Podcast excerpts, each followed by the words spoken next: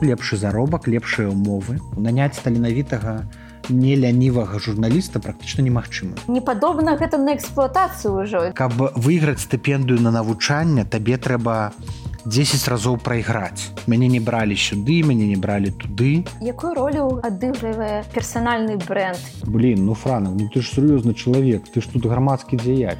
Что ты пусціш жывёлак? Але да гэта трэба прывыкаць. Беларусы это самая сціплая нацыя ў рэгіёне. Таго і людзей пакутаюць у гэтым сучасным свеце. Усім прывітанне. Вы слухаеце пресс фьючер падкаст прэс-клуба пра медыаадукацыю кар'еру і вашу персанальную будучыню медыаіндустрыі мяне завуць алена талалаева і гэта наш другі эпізод на самаізаляцыі мы вырашылі не марнаваць час і паразважаць пра тое як зараз знайсці сваё месца што трэба рабіць каб стаць шчаслівым ці шчаслівай у сваёй працы і краіне сваёй таксама быць карысным. І будзем мы размаўляць пра гэта з франакам вячоркай, чалавекам з цікавым і разнастайным прафесійным шляхам. Франак ты журналіст, ты кансультант агенства ЗША па глобальных медыа. У Беларусі 8 гадоў працаваў з радыё свабода, займаўся новымі медыа і інавацыямі, займаешся і трэнінгамі ў міжнароднай арганізацыі Digital Communication Network. Калі я буду ўсё гэта пералічваць то палова падкаста напэўна ўжо пройдзе таму просто прывітанне франак. Прывітанне прывітанне рана Вось што я хацела спытаць. Я прыгадваю што ты неяк казаў каб стаць добрым спецыялістам лепей на пару гадоў паехаць за мяжу каб павучыцца пастажыравацца і потым вярнуцца сюды на радзіму і прыносіць уже плён сваёй краіне самому сабе. Вось і зараз на нейкі час гэта немагчыма. Але нешта ўсё роўна можна зрабіць. І як ты лічыш што можна э, зрабіць каб знайсці сваё месца каб спланаваць сваю кар'еру усе ресурсы для самаадукацыі самаразвіцця ёсць онлайн. Э, просто неверагодная колькасць віртуальных івентаў і вебінараў э, шмат э, цікавых падзеяў арганізоўваюць універсітэты там гарвардскі універсітэт у кембриджы оксфорд чатхам хаус. То бок зараз не абавязкова фізычна знаходзіцца за мяжой у Амерыцы ці Вкабрытаніі, каб самаразвівацца. Што важна, это важна дакладна зразумець, куды э, вы хочаце ісці. Кім вы хочаце быць праз 5-10 гадоў і выбраць дакладна спецыяльнасць. Таму што ўсё тое што сёння яно можа быць абсалютна неактуальным і непатрэбным праз э, некалькі гадоў. Ну а з іншага боку каранавірус таксама рана ці позна закончыцца і зараз добры час каб падрыхтавацца. Я напрыклад для тых хто э, валодае ангельскай мовай я бы раю зараз паглядзець праграмы стыпенды стажыроўкі за мяжой падаць заяўкі каб ужо восенню гэтага года кудысьці рэальна паехаць і павучыцца. На паўгоду на год. Ёсць праграма фулбрайта ёсць праграма маскі ёсць напрыклад у гарвардскім універсітэце праграма на паўгоду для будучых кіраўнікоў дзяржаўнага кіравання. Чорэнстайн стыпендыя. Зарабіце зараз намаганне над сабой запоўніце заяўкі абнавіце сваё CV каб калі скончыцца каранавірус ужо быць у катэгорыі лепшых і першых.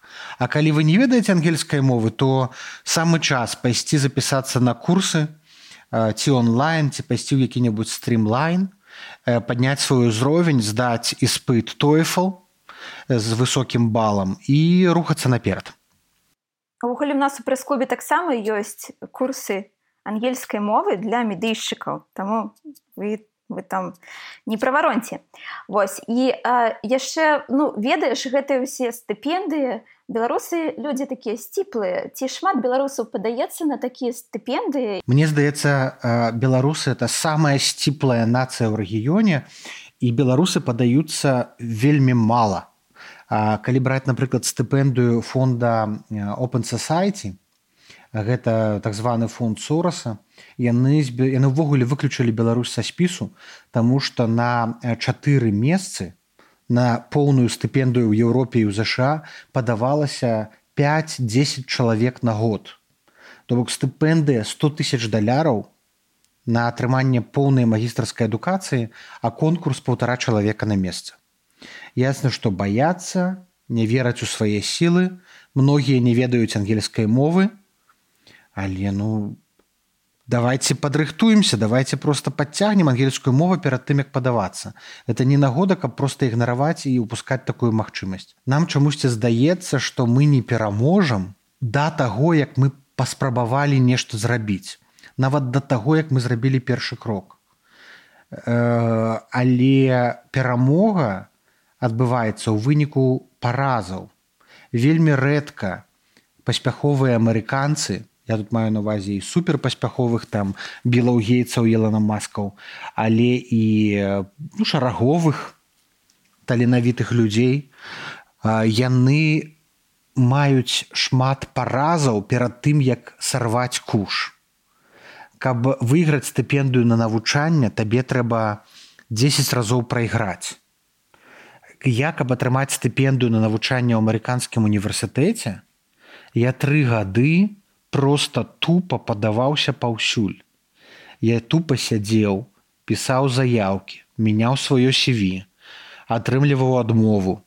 Мяне не бралі сюды, мяне не бралі туды.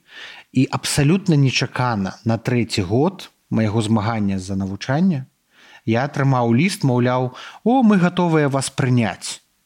Я быў у шоку. Яны кажуць так, але мы прапануем вам такі універсітэт у Парыжы, а я ўжо настроіўся быў на Амерыку я кажу ну дзякуй вялікі я не вельмі прыемна што я перамог але я настроіўся на Амерыку таму я мабыць не прыму вашу прапанову. Я адмовіўся ад стыпендыю францыі і што вы думаеце праз два тыдні яны гэты open society foundations мне прысылаюць лісты кажуць да мы разумеем што вы настроіліся на Амерыку таму мы а, знайшлі вам месца ў амерыканскім універсітэце то бок ўсё магчыма бачыце і самае важное а гэта не складаць ручки раней часу і другое ставіць амбітныя мэты. Калі вы настроіліся на найлепшы універсітэт у свеце то змагайцеся за гэты універсітэт. Не пагаджацца на нешта сярэдняе не пагаджацца на нешта прахадное. Все-таки ставім абітныя мэты мэт накіраваны ідзем да гэтых мэтаў але дапускаем таксама некалькі сцэнароў развіцця Таму з аднаго боку трэба быць жорсткім, а з іншага боку трэба быць эластычным. Якую ролю ў гэтым ва ўсім адыгрывае персанальны бренд чалавека спецыяліста. Персанальны бренд гэта абавязкова. Гэта ну, гэта, гэта такая аснова для кар'ерна любого кар'ернага росту. З аднаго боку кажуць, што няма ўжо больш сваячніцтва, что вось гэтая эпоха калі там бралі па знаёмству нас ішла зараз бяруць калі не па знаёмству то бяруць па пазнавальнасці чалавека. Асабліва ў прафесіі звязаныя з камунікацыяй. Калі вы набіраеце на працу сваю рэдакцыю журналістаў ці рэдактароў вы набіраеце не толькі іх але і іхнюю аўдыторыю іхніх падпісчыкаў у сацыяльных сетках і іхняе імя. Кожная арганізацыя яна хоча, каб з ёй асацыяваліся самыя крутыя спецыялісты, прагрэсіўныя людзі і наватары. У Амерыцы ёсць такая, так, такая рэчак афіліяцыя, што кожны чалавек прыроўніваецца да нейкай арганізацыі. плоцяцца гіганцкія заробкі, чалавеку не таму што ён сядзіць свае 8 гадзінаў у офісе а таму што кожны раз калі ён з'яўляецца дзе-небудзь медыйна асабіста робіць нейкі твіт ці пост людзі асацыююць яго з арганізацыяй напрыклад франак мае столькі-то подписчикаў столькі-то ўсяго робіць але месца дзе я працую ну вось цяпер гэта агенцтва па глябальных медыях яны задаволеныя што я раблю шмат дадатковай працы па-за сваёй асноўнай, пакуль я пішу, што я іхні супрацоўнік. Таму што для іх это таксама спосаб э, прапіярыцца, спосаб замацаваць сваю прысутнасць і сваю важнасць. І яны вось такім чынам выконваюць сваю місію праз сваіх супрацоўнікаў. Всё, што б я не зрабіў, таксама належыць маёй арганізацыі. І ваш асабісты бренд, ён дае вам лепшыя шансы атрымаць лепшую працу лепшы заробак лепшыя умовы. І наадварот арганізацыя моцная людзьмі якія ў ёй знаходзяцца. Таму калі вы будете будаваць сваю арганізацыю так вы павінны шукаць людзей з моцнымі асабістымі брэндамі з пазнавальнымі імёнамі з вялікай колькасцю падпісантаў з тымі якія таксама рэалізуюцца. Не трэба людзей абмяжоўваць што яны павінны працаваць толькі на вас і, і ні на кого больш. А каб яны сваёй дадатковай працай яны прыносілі і паляпшалі рэпутацыю вашай фірмы. Але вось мяне такое пытанне тады а як з прыватнасцю быць? Калі гэта ўсё толькі пра персанальны бренд то дзе месца для того каб быць не ведаю слабым ці падзяліцца нечым асабістым каб увесь свет гэтага не бачыў і не абмяркоўваў ну, цяжкае пытанне но мне здаецца што многія вядомыя людзі папулярныя фігуры там на сацыяльных сетках яны э, сталі такім папулярнымі ўплывовымі у тым ліку дзякуючы сваім слабасцям. Многія гледзяць там яны дзеляцца тым што іх хвалюе перажываюць асабістае жыццё сваё расказваюць сацыяльных сетках. і гэта ім дае такі арэол аўтэнтычнасці. Яны ўспрымаюцца такімі самымі смяротнымі як і ўсе іншыя. Таму мне здаецца што публічна і прыватныя змяшалася. Вы не можете цалкам раздзяліць. Вы не вот эта ідэя што типа там я публічную мне адна маска я прыватную мне іншая маска яна ўжо не працуе. Людзі адразу разумеюць што вы не шчыры яны адразу разумеюць што нешта не так. Калі вам хочацца ўжо як бы там зусім асабістае жыцця мець сваю нейкую уласную прастору то лепш я будаваць у офлайне. Напрыклад вы офлайне можете э, мець нейкае хобі нейкае асаблівае кола сяброў асаблівыя там заняткі звычки хадзіць там куды-нибудь там займацца там спортом ці у нейкія там клубы па інтарэсах якія не будуць перасякацца за вашым публічным у інтэрнэце. Ну каб трошки таксама адпачываць. Хотя шчыра кажучы мне такое не ўдаецца. Не няма неяк асабістай прасторы і я не просто не ведаю як яе стварыць. Просто мне не ўсё стало публічным і і цяжка за гэта. Ад таго і людзі пакутаюць у гэтым сучасным свеце што што прачынаюцца з думкай пра працу засынаюць з думкай пра працу Ці ёсць нейкі такія арыентыры, колькі асабістага, колькі працоўнага у свае сацеткі ты выкладваеш ці мабыць трэба выкладваць ці ёсць нейкія правілы на гэты конт. Я думаю так я думаю што я раблю ўсё неправільна. Я напрыклад усіх вучу як трэба правільна рабіць сацыяльныя сеткі і працаваць камунікацыі, але сам я вельмі кепскі прыклад. Таму што ніколі няма часу на тое, каб менавіта заняцца сабой у гэтым пляне і у мяне стало так что вельмі шмат розных груп аўдыторыі у фейсбуку палова гэта замежнікі якія ведаюць мяне як там спецыяліста по камунікацыі міжнароднай сферы. А палова гэта беларусы якія ведуць мяне там як актывіста беларускага журналіста культурнага дзеяча. І гэтай аўдыторыі не перасякаюцца але яны ўсе ў маіх подпіса подписчиках я не ведаю для каго мне посціць я пишу і альбо лайкаюць ты альбо лайкаюць тыя і гэтыя дзве аўдыторыі нічога не аб'ядноўвае. Вось потым мне той самае на нстаграме маё хобі гэта фоткі фатаграфаванне падарожжы жывёлы і так далей. І калі я пачынаю посціць просто жывёлак на свой асабісты аккаунт людзі ў шоку. Блин ну франак ну ты ж сур'ёзны чалавек ты ж тут грамадскі дзеяч. Что ты посціш жывёлак?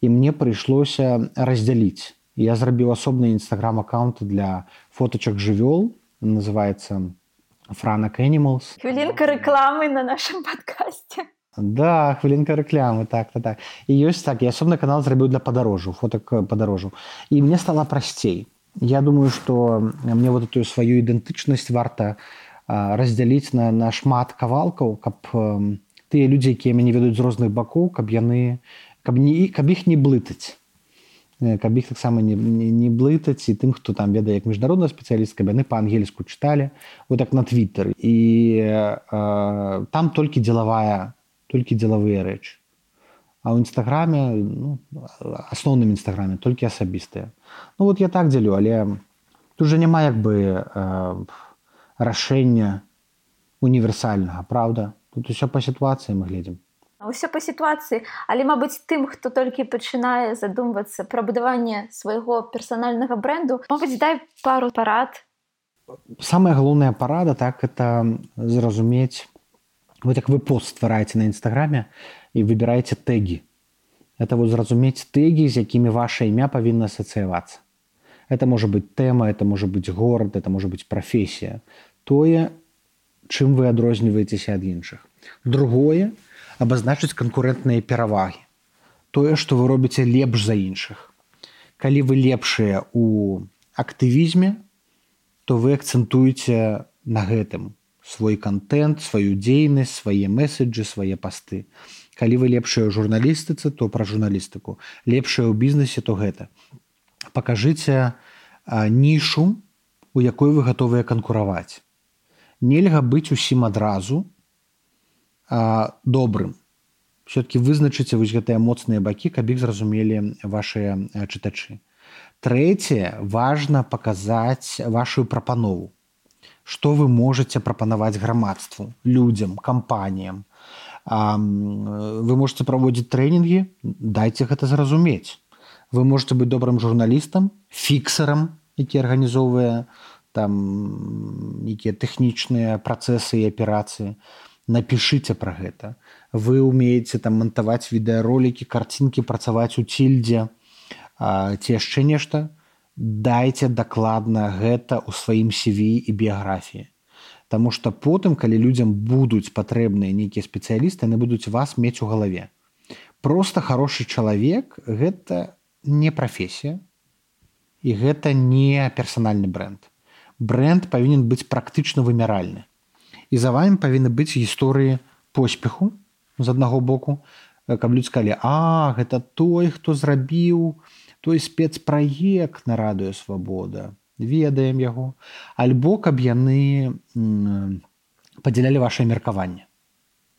Ну напрыклад а вось ён робіць такія класныя пасты ён так класна вось пра бабарыку і цапкалу напісаў вот я яго падтрымліваю альбо вот шрайбман вось ён адчувае беларускую палітыку. І вось гэты асабісты бренд шрайбмана як прыклад ён сфармаваны на тым што пазіцыя шрайбмана яна заўжды аргументаваная яе падзяляе шмат людзей. Вот і таму людзі яны асацыююць сябе з ім. Яны думаюць што вот ягоны ход думкі адпавядае іхняму ходу думкі. Ягоныя інтарэсы і каштоўнасці адпавядаюць э, шайбана апавядаюць э, каштоўнасцям чытача вось гэта асабісты бренд вот вучыцеся ў шайбана напрыклад як будаваць асабісты бренд э, журналіста Але ёсць асабістыя бренды проста эмацыйных асобаў, эмацыйныя прывязкі. Гэта ютуберы, всякие там влады бумагі і так далей там Лера Яскевич, напрыклад. І бренд не можа існаваць без аўдыторыі. Вы дакладна павінны разумець, хто аўдыторыя вашага бренда, хто вашыя паслядоўнікі і з кім бы вы хацелі, каб ваш бренд асацыяваўся ці каб ваш бренд працаваў. А вось такія яны падыходы. Яны аднолькавыя для ўсяго свету ці мабыць падыходы для амерыканцаў адныя для беларусаў іншыя. Мабыць розныя якасці патрэбныя у розных краінах якія трэба неяк паказваць пра свой бренд. Мне здаецца што вядома найлепш вучыцца ў амерыканцаў. У пляне камунікацыі пазіцыянавання бізнесу журналістыкі. Амерыканцы самыя прагрэсіўныя. У іх нацыя маладая краіна адносна новая там пару стагоддзяў. Яны адразу вучыліся на памылках старой Еўропы у тым ліку беларусі. І яны так збудавалі сваё грамадства на такіх каштоўнасцях і прынцыпах індывідуалізму асабістыя свабоды дзе чалавек важнейшы за за ўсё. І яны для іх як бы індывідуальнасць гэта найвышэйшая каштоўнасць. У беларусі ж калектывізм знішчальны просто забойны калі людзі хаваюцца за спінамі іншых. Яго трэба выціскаць. Выціскаць як вось гэтае э, рабскае мысленне э, што мы залежныя што там патрэбна моцная рука што мне трэба дакладна ведаць што ад мяне хочуць. Начальнік ва ўсім вінаваты бо ён кепска тлумачыць. Гэта ўсё ад гэтага калектывістка постсавецкага э, патэрналісцкага э, мінулага Вось таму давайте раўняцца ўсё-кі на, на захад і на амерыканцаў вучыцца э, і ў прамым сэнсе і пераносным на сваіх памылках і, і ва універсітэтах і э, эксперыментаваць з эксперыментаваць правакаваць. Э, напрыклад самыя папулярныя ютуберы так яны бывае закідваюць там вар'яцкія ідэі правакацыйныя ідэі часам сексісткія часам дыскрымінацыйныя толькі для того каб выклікаць дыскусію Віталь цыганкоў у фейсбуку пастаянна піш правакацыйныя пасты і мне такое адчуванне што ён сам часам у іх не верыць а ён піша для того каб гэту дыскусію распачаць і калі вас ненавідзець у каментарах альбо вас там абла... там лаяць абражаюць альбо з вами не згодныя нічога кепскага няма пакуль яны гэта робяць у ваших каментарах. Это значит что вы неабыякавыя гэтым людям вось трэба быць таким вострым яркім каб людзі да вас былі неабыякавыя. Хайны вас абажаюць не ці ненавідзяць але каб яны прынамсі вас чыталі і сачылі за тым што вы робіце. А вось ці комфортна было б табе з такімі хейтерскімі каментарамі у твой бок? Ці под тваімі пастамі не мне некомфортна я вельмі ну асабіста я вельмі цяжка пераношу крытыку і в этом пляне вельмі ну я досыць аўтарытарная асоба а, мне некомфортна але да гэта трэба прывыкаць трэба прывыкаць што людзі заўжды будуць незгодныя ну, як бывае? Бывае што вось як гэтая дзяўчынка каця так? А, каця якая начапіла медалі на парадзе і сидзела на трыбуне там побач з лукашэнкам. Першы дзень два яе ўсе хейцілі і ненавідзелі. Але потым хейт ён заўжды мае другую хвалю. З'яўляецца хваля абаронцаў. І потым з'явілася хваля абаронцаў. Гэта называется карэкцыя. Карэкцыя грамадскага меркавання. Альбо наадварот людзі кагосьці вельмі моцна абажаюць там зяленскага ва ўкраіне абажаюць носіць на руках слуга народу ўсё такое. А потым наступае хваля карэкцыі такая хваля хейту расчаравання неразумення. Чаму ж ён не такі круты як мы на яго разлічвалі? Таму трэба спрымаць як бы просто спакойна. Я я гэта не ўмею я таксама гэта вучуся рабіць. Але не чакаць што вас все будуць любіць. Нават тыя людзі якія вас хейціць у каментарах это не значыць што яны вас ненавідзяць. Это значыць просто што яны хочуць таксама быць э, на відавоку. Яны хочуць быць заўважнымі яны хочуць каб вы звярнулі на іх увагу на іх меркаванне. Ось ну самая лепшая моя рэкамендацыя гэта вас хейціць у каментарах а вы адказваеце ну вам відней гэта адразу у чалавека ступар. Ён вас выклікаў на дуэль ён вам всю сваю нянавісць не любоў выклаў у такой правакацыі а вы замест того каб адказваць на правакацыю там і дастаць пісталлет з ножнаў. Вы такі пасуеце. І у чалавека шок.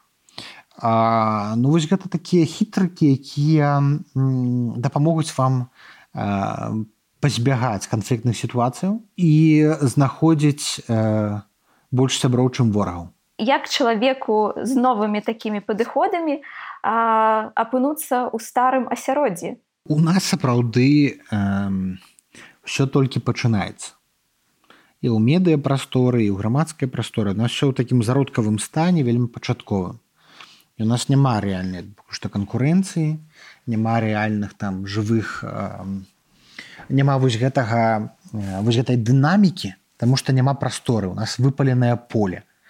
Але гэтае поле будзе ўсё больш і больш насычацца. Прыйдуць грошы ў медыа арганізацыі ў рэкламныя бізнесы і пачнецца канкурэнцыя не на жыццё на смерць. Унутры рэдакцыя унутры арганізацыяў за лічбы на сайтах і за лічбы ў фейсбуках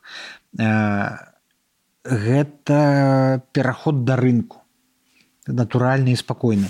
Все старыя арганізацыі якія будуць мяккацелымі асцярожнымі яны знікнуць яны згінуць яны не здолеюць канкураваць трэба сапраўды людзі з жалезнай хваткай з ясным бачаннем за уменнем прымаць непапулярныя рашэнні. Гэта такія людзі патрэбныя і на пазіцыі менеджераў і на пазіцыі рэдактароў і на пазіцыі прадусараў у залежнасці ад сферы. А, ну вот калі вы глядзелі там амерыканскія серыялы розныя там дзе там пра офіснае жыццё там як вось гэтыя форс-мажоры такія пра юрыстаў амерыканскіх. Там яны адно адному перагрызаюць глотку каб выжыць каб перамагчы. І ў прынцыпе гэта і ёсць вот эта амерыканская мадэль бізнесу что ты павінен змагацца кожны дзень. І поспех менавіта ў змаганні. Я вам скажу, што нават сярод студэнтаў, калі я прыйшоў ва універсітэт, зайшоў першы раз на урок, я чу я не адчу, што мяне тут так бы сям'я новая. Я зразумеў, што гэта мае галоўныя канкурэнты. Ты пра які зараз універсітэт кажаш? Пра амерыканскі універсітэт у Вашынгтоне заходжу ў клясу і я бачу, што ніхто не даў, ніхто не падзеліцца хатнім заданнем ніхто напрыклад не дапаможа калі ты не дапаможаш бо калі вы не дамовіцеся яны ты сам павін быў запісаць прапусціў урок твоя праблема табе ніхто не скіне што было на занятку потым калі яны прэзентуюць калі прадстаўляюцца прафесару на першым жа занятку мне такое адчуванне што гэта нейкі ну хіт-парад што гэта нейкі конкурс умнікі і умніцы да? Што тут не просто прэзентацыя каб тебе зразумелі як чалавека а прэзентацыя тваіх найлепшых якасцяў. Это тэст на твою здольнасць паказаць сябе і я памятаю мне заўжды такая гісторыя што есть беларусі там рэжым усё такое турма. А ў мяне ў пакоі мяне ў кожнага такая гісторыя нейкая гісторыя нейкіх асабістых перамогаў там адна дзяўчынка ў яе сям'я загінула у сірыі под бамбёжкамі там другая ў палестыне стала намеснікам міністра замежных справаў 25 гадоў толькі таму што яна там вельмі таленавітая і моцная жанчына такія неверагодныя гісторыі у кожнага. І мяне гэта прастымулявала да таго што я павінен бы умець таксама за сябе пазмагацца навучыцца умець сфармуляваць дакладна сваю сваю вартасць. А ў беларусі паколькі канкурэнцыі няма рынок слабы мы расслабіліся. Мы не умеем ні сябе паказаць не раскруціць мы лянуемся. Паглядзіце пра журналістыку. Наняць таленавітага не лянівага журналіста практычна немагчыма. Амерыканцы працуюць там 12-16 гадзін на суткі. Мы беларусы хаця мы кажам што мы такія ўсе працавітыя працуем халтурым вельмі часта халтурам. Я гляджу па па калегах усе шукаюць магчымасць абы схалтурыць. Але як толькі ну, не стане лукашэнкі сітуацыя пачне мяняцца усе гэтыя халтуршчыкі яны вельмі хутка сыдуць згубяцца і не будуць нікому патрэбныя. Толькі тыя хто здольныя ўкалваць 10-15 гадзін на суткі працаваць таленавіта крэатыўна яны будуць на першых на першых месцах. І лепш вучыцца гэтаму ўжо цяпер Слухай халтура гэта, гэта дрэнна, гэта крайнасць, але 10-15 гадзінаў гэта таксама крайнасць. Усе зараз кажуць пра гэты, як знайсці баланс, праца, асабістае жыццё, а тут 10-15 гадзін і ўвогуле гэта э, не падобна гэта на эксплуатацыю ўжо ці варта нам увогуле ісці да таго, каб 15 гадзінаў суткі працаваць. Ну гэта ж залежыць ад мэты правільна? Калі мы гаворым пра асабісты бренд пра поспех пра кар'ерны рост э, ясна што вы можете займацца йогай цэлы дзень э, знайсці мір паехаць у індыю там працаваць з гуру э, каб усе чакры адкрыліся. Але гэта абсалютна не гарантуе і не павышае вашыя шансы на поспех у сучасным грамадстве людзі якія дасягаюць поспеху працуюць вельмі шмат. Они сядзяць і релаксуюць цэлымі днямі. Балянс патрэбны але балянс ну, павінен быць разумны так? І э, вось гэтыя вось гэтыя уцёкі ад заходняга свету вот этой канкурэнцыі э, стрэсу яны ўсе добрыя яны ўсе часам карысныя і людзям часам варта як бы памяняць як бы асяроддзе і дынаміку каб каб там не, не запрацаваць нервовы зрыў. Але поспех сам па сабе не прыходзіць. За поспех трэба змагацца і зноў жа трэба вельмі шмат працаваць. І зноў жа вяртаючыся да амерыканцаў это вот тое чаму яны вучаць. Яны вучаць менавіта разуменню што ўсё ў тваіх руках але трэба умець цалкам сябе пасвячаць трэба прывучаць сябе што э, ты маеш абмежаваны час што час гэта грошы таму ўсе зарплаты яны не памесячныя а пагадзінныя. За кожную гадзіну атрымліваеш там заробак там 10 даляраў 30-50 і напрыклад калі яны працуюць калены амерыканцы плануюць перапынак яны плануюць яго пахвілінна што мяне перапынак 30 хвілінаў каб расслабіцца з'есці хот-дог вярнуцца назад на працу. Калі яны нават працуюць там плануюць нейкія спатканні там асабістыя там ідуць у тэатр там ці ў кіно яны плануюць это за два тыдні. І плануюць такім чынам так каб разгрузіцца расслабіцца. Але калі яны расслабляюцца то расслабляюцца па поўнай. А ў нас як людзі робяць? Яны не вельмі напружваюцца але і не вельмі расслабляюцца і ў выніку тыя самыя нервовыя зрывы і працягласць жыцця 65 год.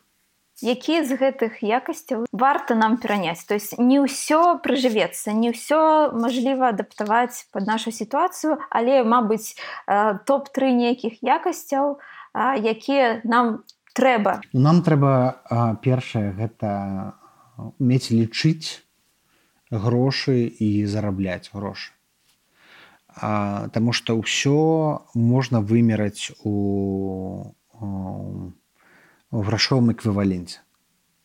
І, і ваш патрачаны час і ваши інвестыцыі і ваши поспехі, колькі вы дабіліся, колькі вы зарабілі, колькі не дазарабілі. Вось гэта мы ўсё не ўмеем рабіць і таму мы вельмі часта атрымліваем нашмат менш, і рэсурсу і выніку і грошай, чым мы насамрэч заслугоўваем. Вельмі многа людзей у Беларусі працуюць шмат, але атрымліваюць у разы менш, чым рэальна напрацавалі. Ад гэтага ўзнікае такі ну, дысбалянс і несправядлівую размеркаванне працоўных сілаў у, у грамадстве. Другое нам трэба навучыцца ставіць мэты, і вось тое што амерыканцы робяць называется milestones. Так это такія сігнальныя такія кропкі напрыклад мы плянуем сваю кар'еру і мы павінны ўмець дзяліць на фазы. Напрыклад беларусы не ўмеюць калі мы робім нейкі праект то мы пішам о мы ў канцы хочам там каб у нас было 5000 подписчикаў нстаграме альбо каб мы зарабілі столькі-то але трэба уметь дзяліць на фазы падзяліць то мы хочам праз 10 гадоў быць там паспяховым бізнесоўцам са сваёй фірмай але мы дзелім на фазы. Мы пачынаем з маленькай кампаніі. Праз тры гады мы хочам каб у нашай кампаніі быў там абарот 50 тысяч баксаў на год. І праз 5 гадоў мы хочам каб наша кампанія стала самадастатковая там і выйшла на міжнародныя рынкі вось это такое планаванне стратэгічны менеджмент неабходная неабходная рыса.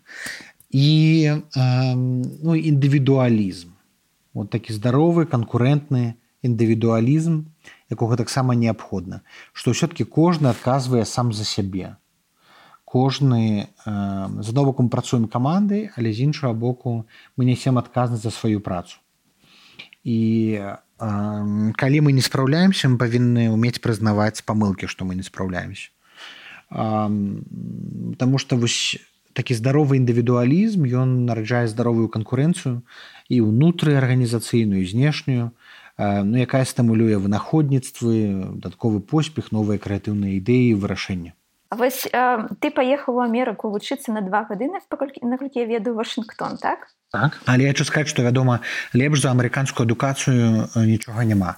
Все-таки і беларуская і польская гэта у вялікай ступені тэорыя. А амерыканская гэта практыка і плюс студэнт сам для сябе фармуе гэтую праграму сам для сябе вызначае прыярытэты і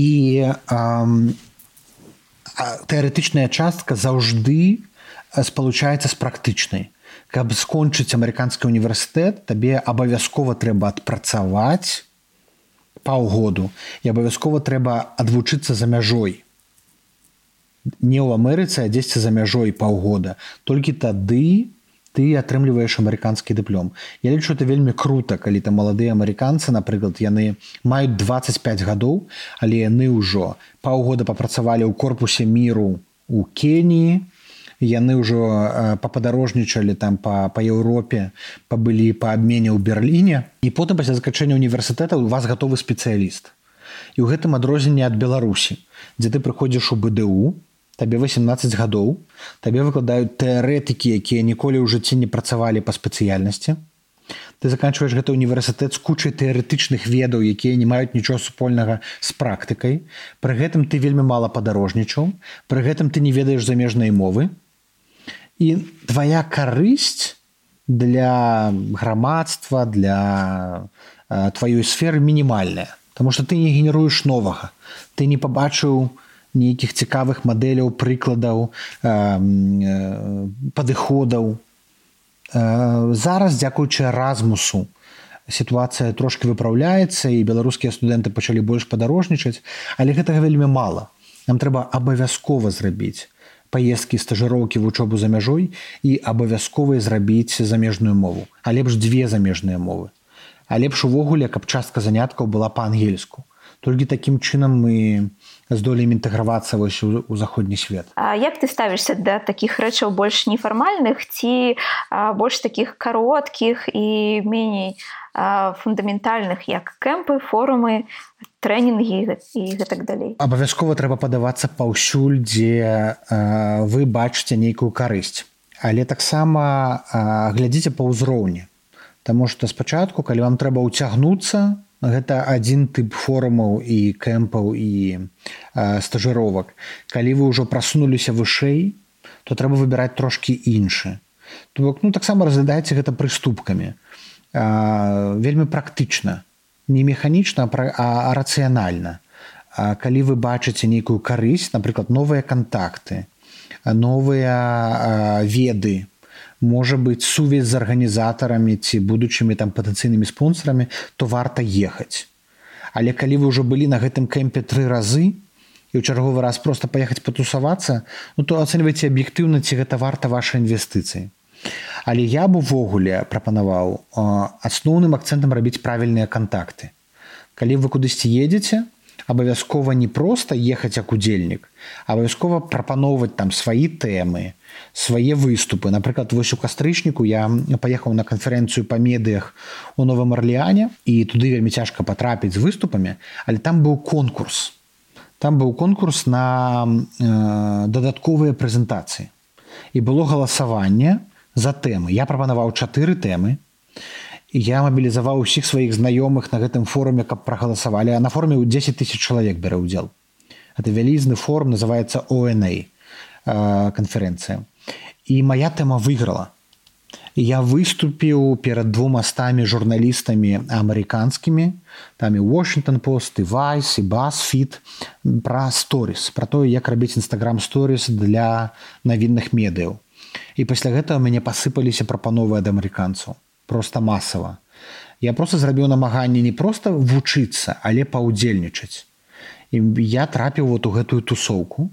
І зараз мяне ўспрымаюць як частку гэтай журналісцкай амерыканскай тусоўкі і звяртаюцца да мяне па нейкую дапамогу ці па нейкія паслугі.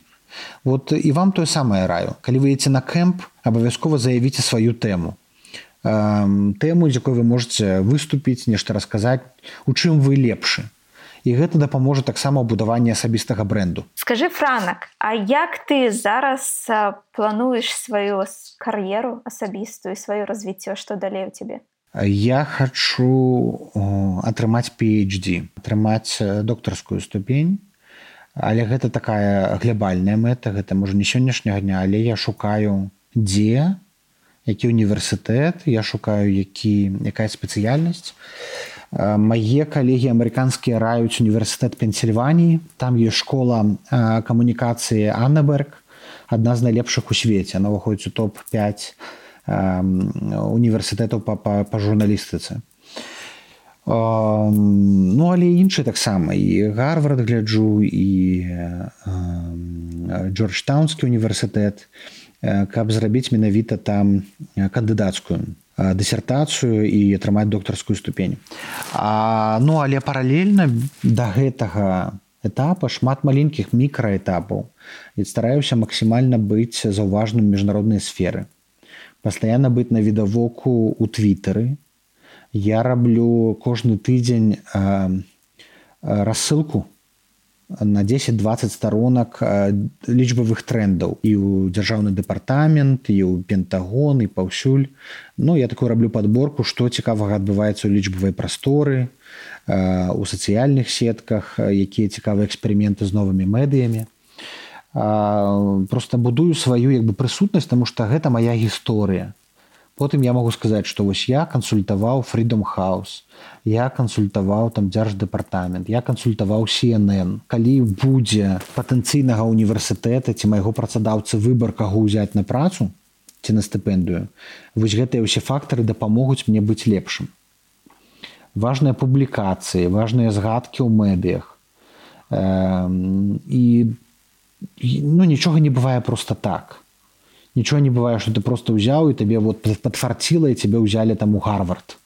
Да таго як тебе ўзялі ў гарвард табе трэба зрабіць яшчэ тысячу э, намаганняў э, каб каб реально ты быў самым лепшым.